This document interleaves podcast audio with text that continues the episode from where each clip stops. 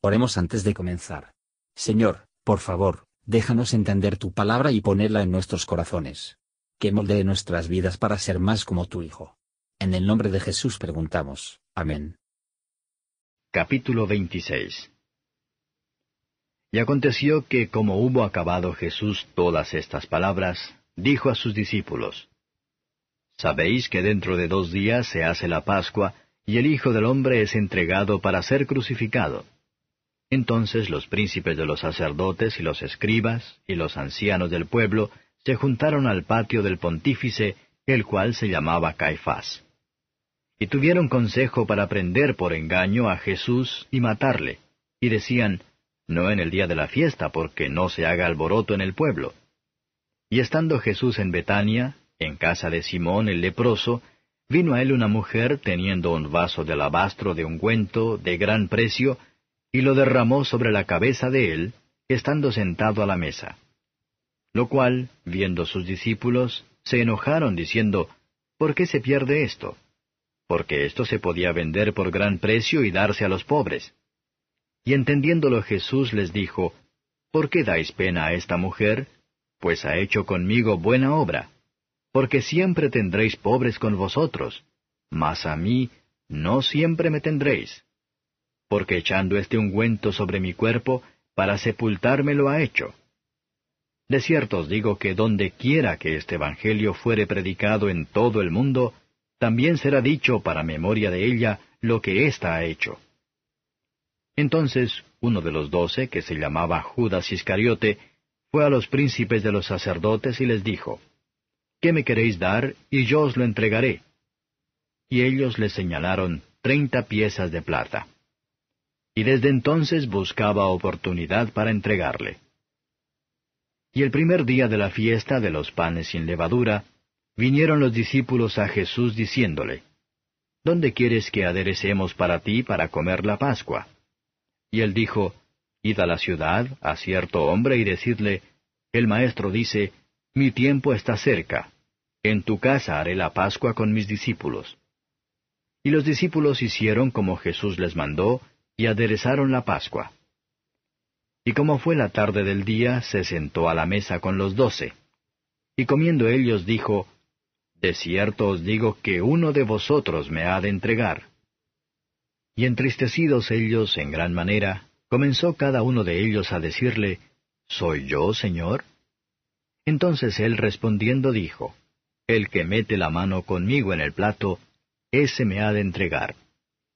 A la verdad el Hijo del Hombre va como está escrito de él. Mas ay de aquel hombre por quien el Hijo del Hombre es entregado. Bueno le fuera al tal hombre no haber nacido. Entonces, respondiendo Judas, que le entregaba, dijo, ¿Soy yo, maestro? Dícele, Tú lo has dicho.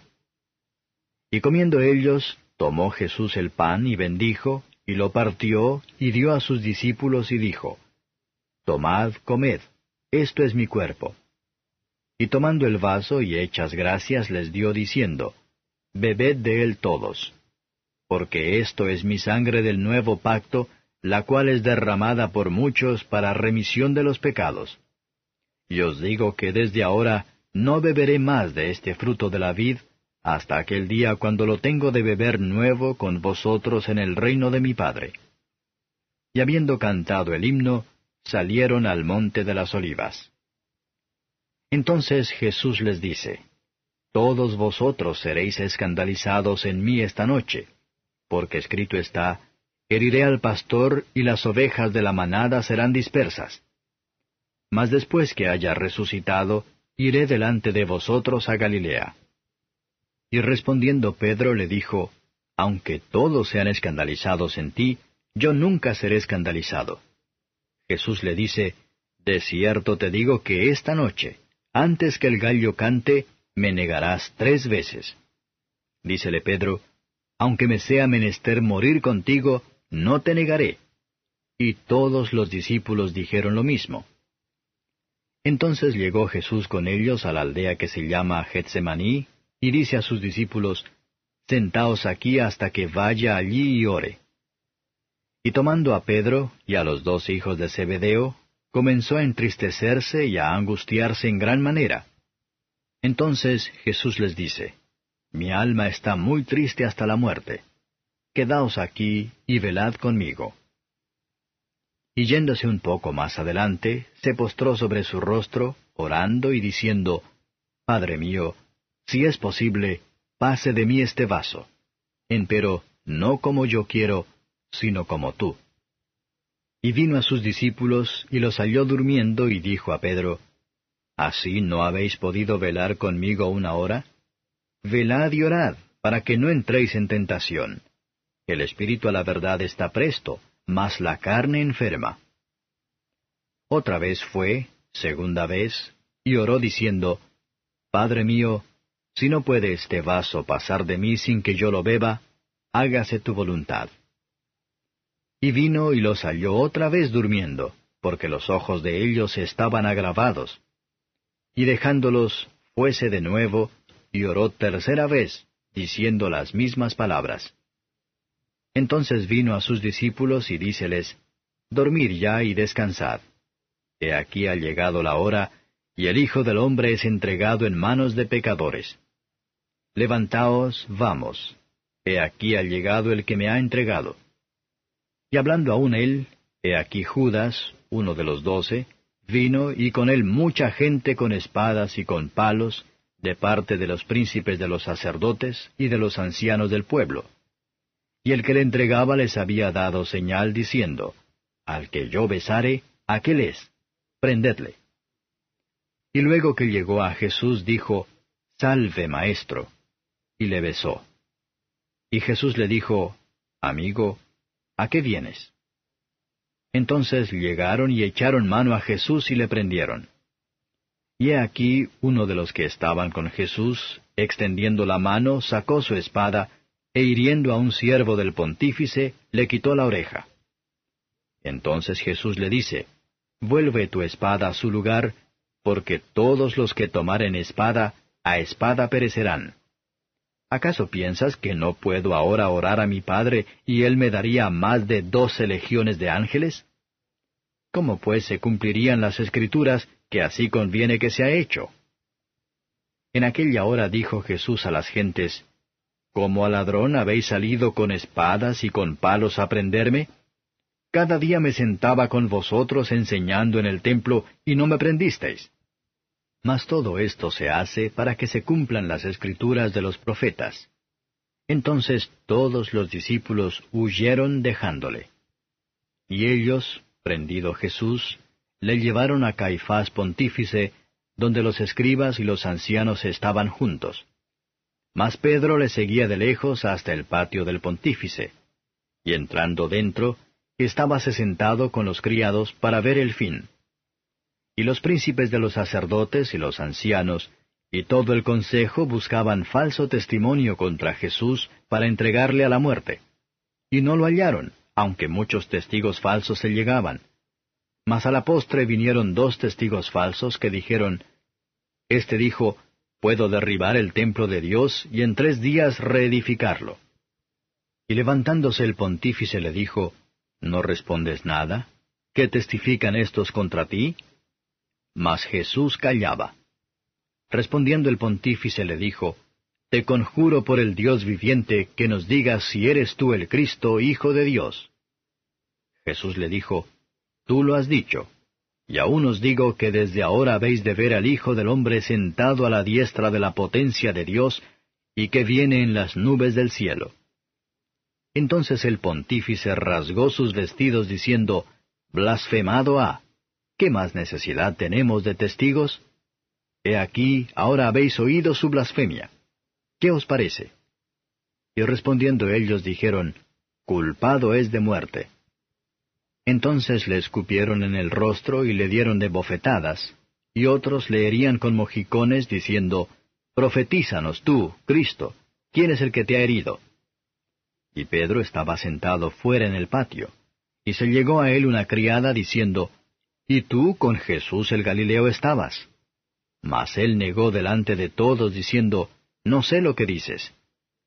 Y saliendo él a la puerta, le vio otra, y dijo a los que estaban allí, También éste estaba con Jesús Nazareno.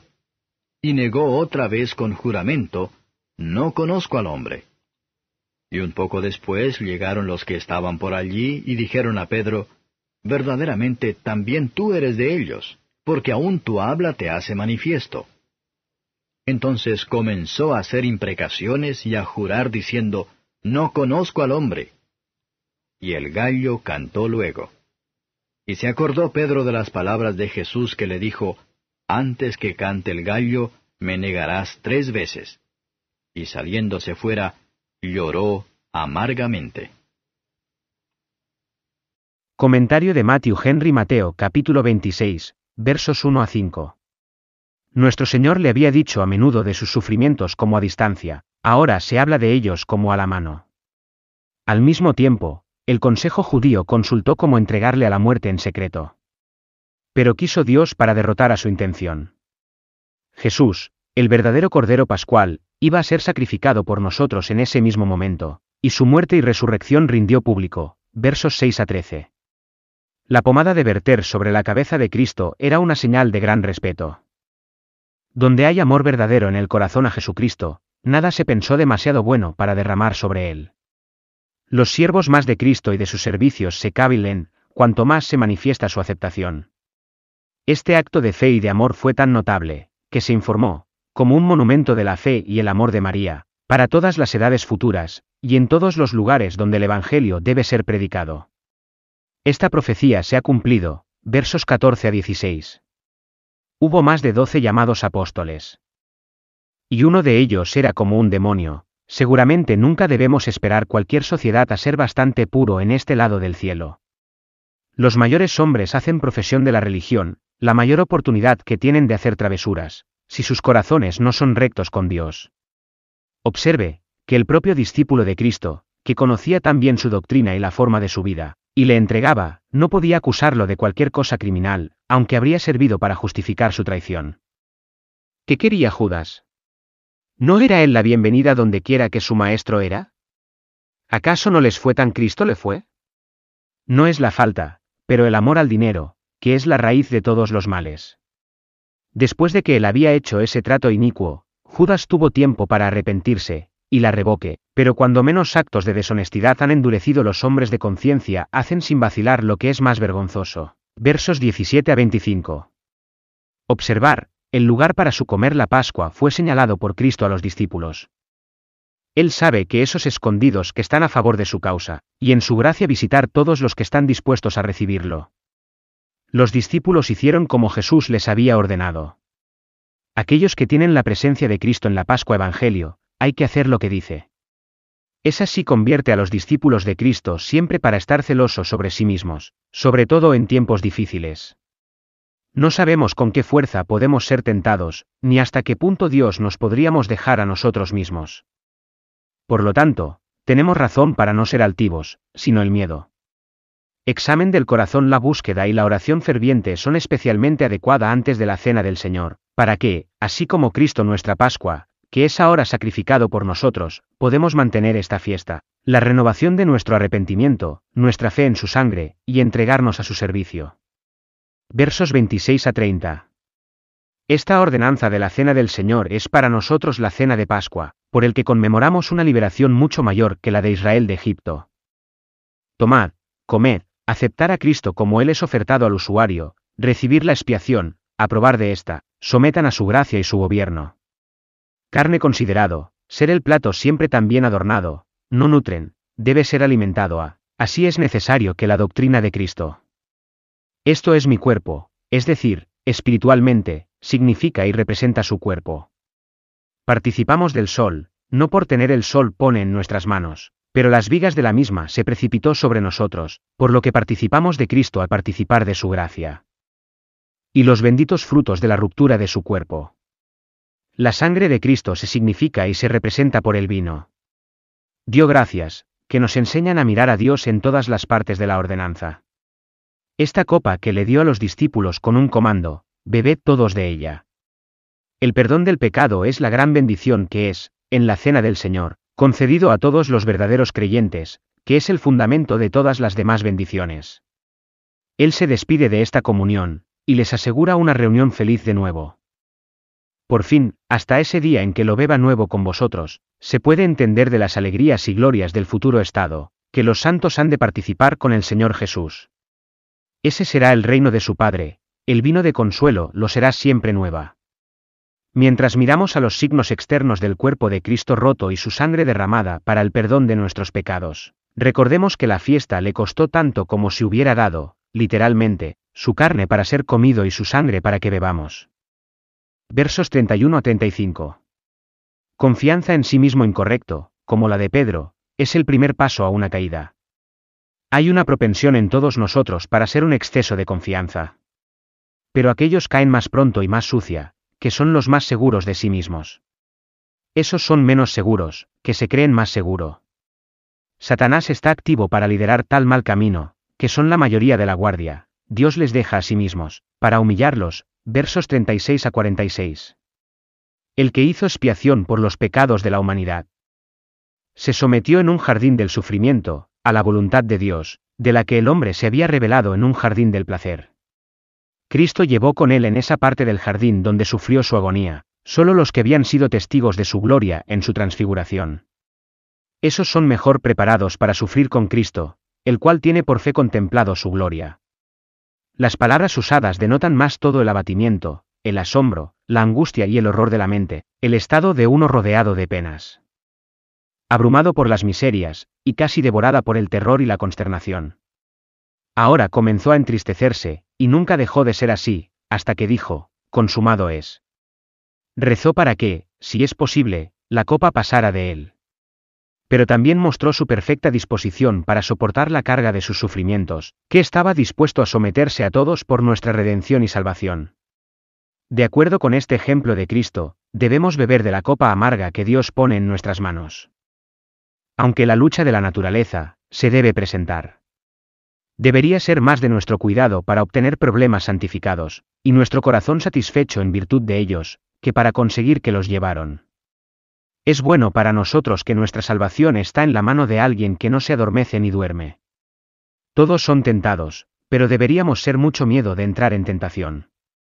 Para ser asegurado de esto, debemos velar y orar, y buscar continuamente al Señor para celebrar con nosotros hasta que podamos estar a salvo. Sin duda, nuestro Señor tenía una visión clara y completa de los sufrimientos que habría de soportar, sin embargo, Él habló con la mayor calma hasta este momento. Cristo fue un fiador, quien se comprometió a responder por nuestros pecados.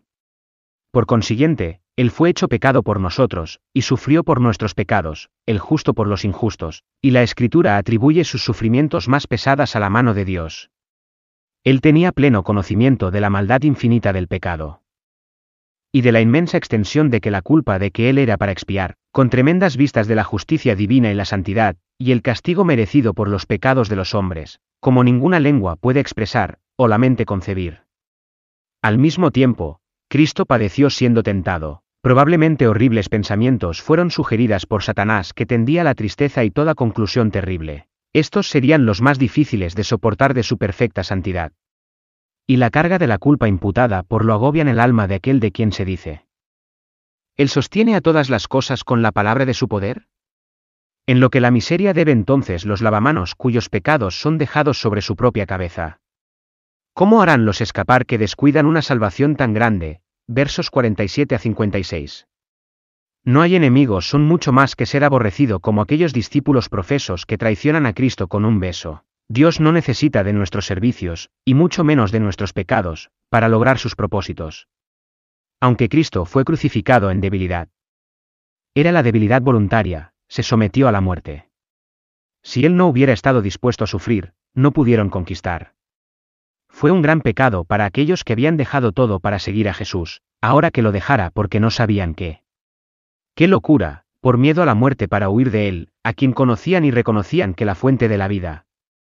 Versos 57 a 68. Jesús se fue deprisa a Jerusalén.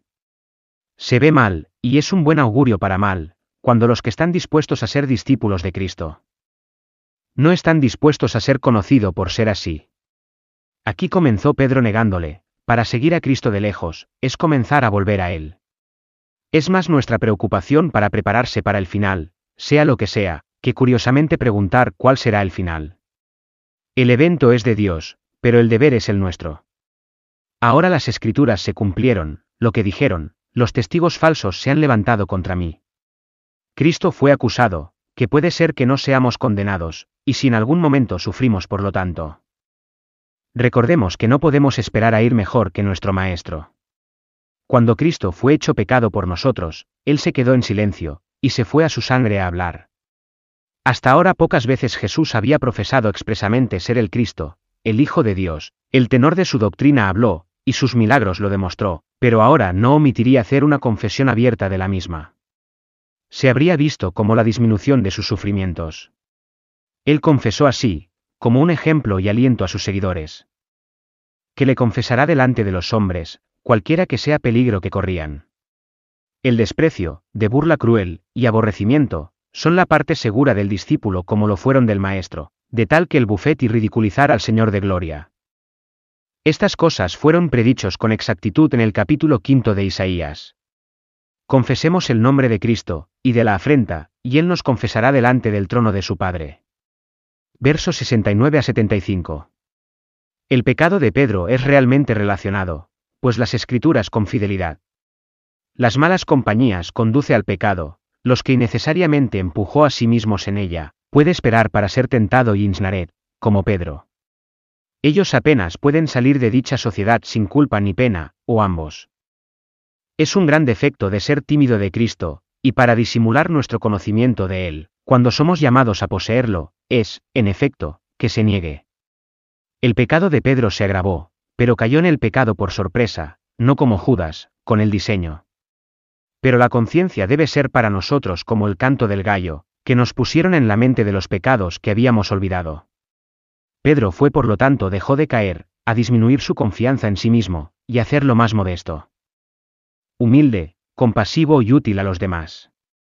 El evento se ha enseñado a los creyentes muchas cosas desde entonces, y si los infieles, los fariseos y los hipócritas tropiezan en ella o abusan de él, es a su propio riesgo. Poco sabemos cómo debemos actuar en situaciones muy difíciles, si nos dejaron a nosotros mismos. Deje que él, por tanto, que piensa estar firme, Mire que no caiga, vamos todos desconfiamos de nuestros propios corazones, y confiamos totalmente en el Señor. Pedro lloró amargamente. El dolor por el pecado no debe ser ligera, pero grande y profundo.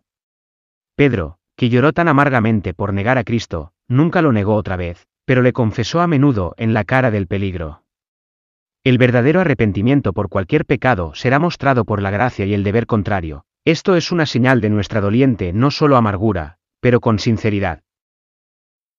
Gracias por escuchar y si te gustó esto, suscríbete y considera darle me gusta a mi página de Facebook y únete a mi grupo Jesús Answers Prayer.